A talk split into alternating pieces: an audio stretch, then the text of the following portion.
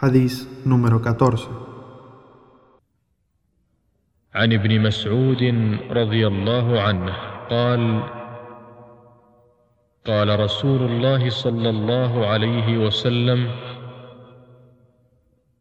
لا يحل دم امرئ مسلم إلا بإحدى ثلاث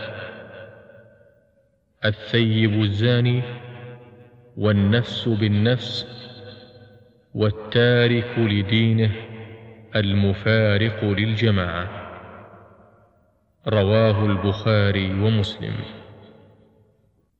Relató Ibn Mas'ud, radiallahu anhu, que el mensajero de Allah, sallallahu alayhi wa sallam, dijo: No es permitido derramar la sangre de un musulmán, excepto a causa de uno de estos tres casos: el casado que comete adulterio, una vida por una vida, y el que deja su religión y rechaza la comunidad.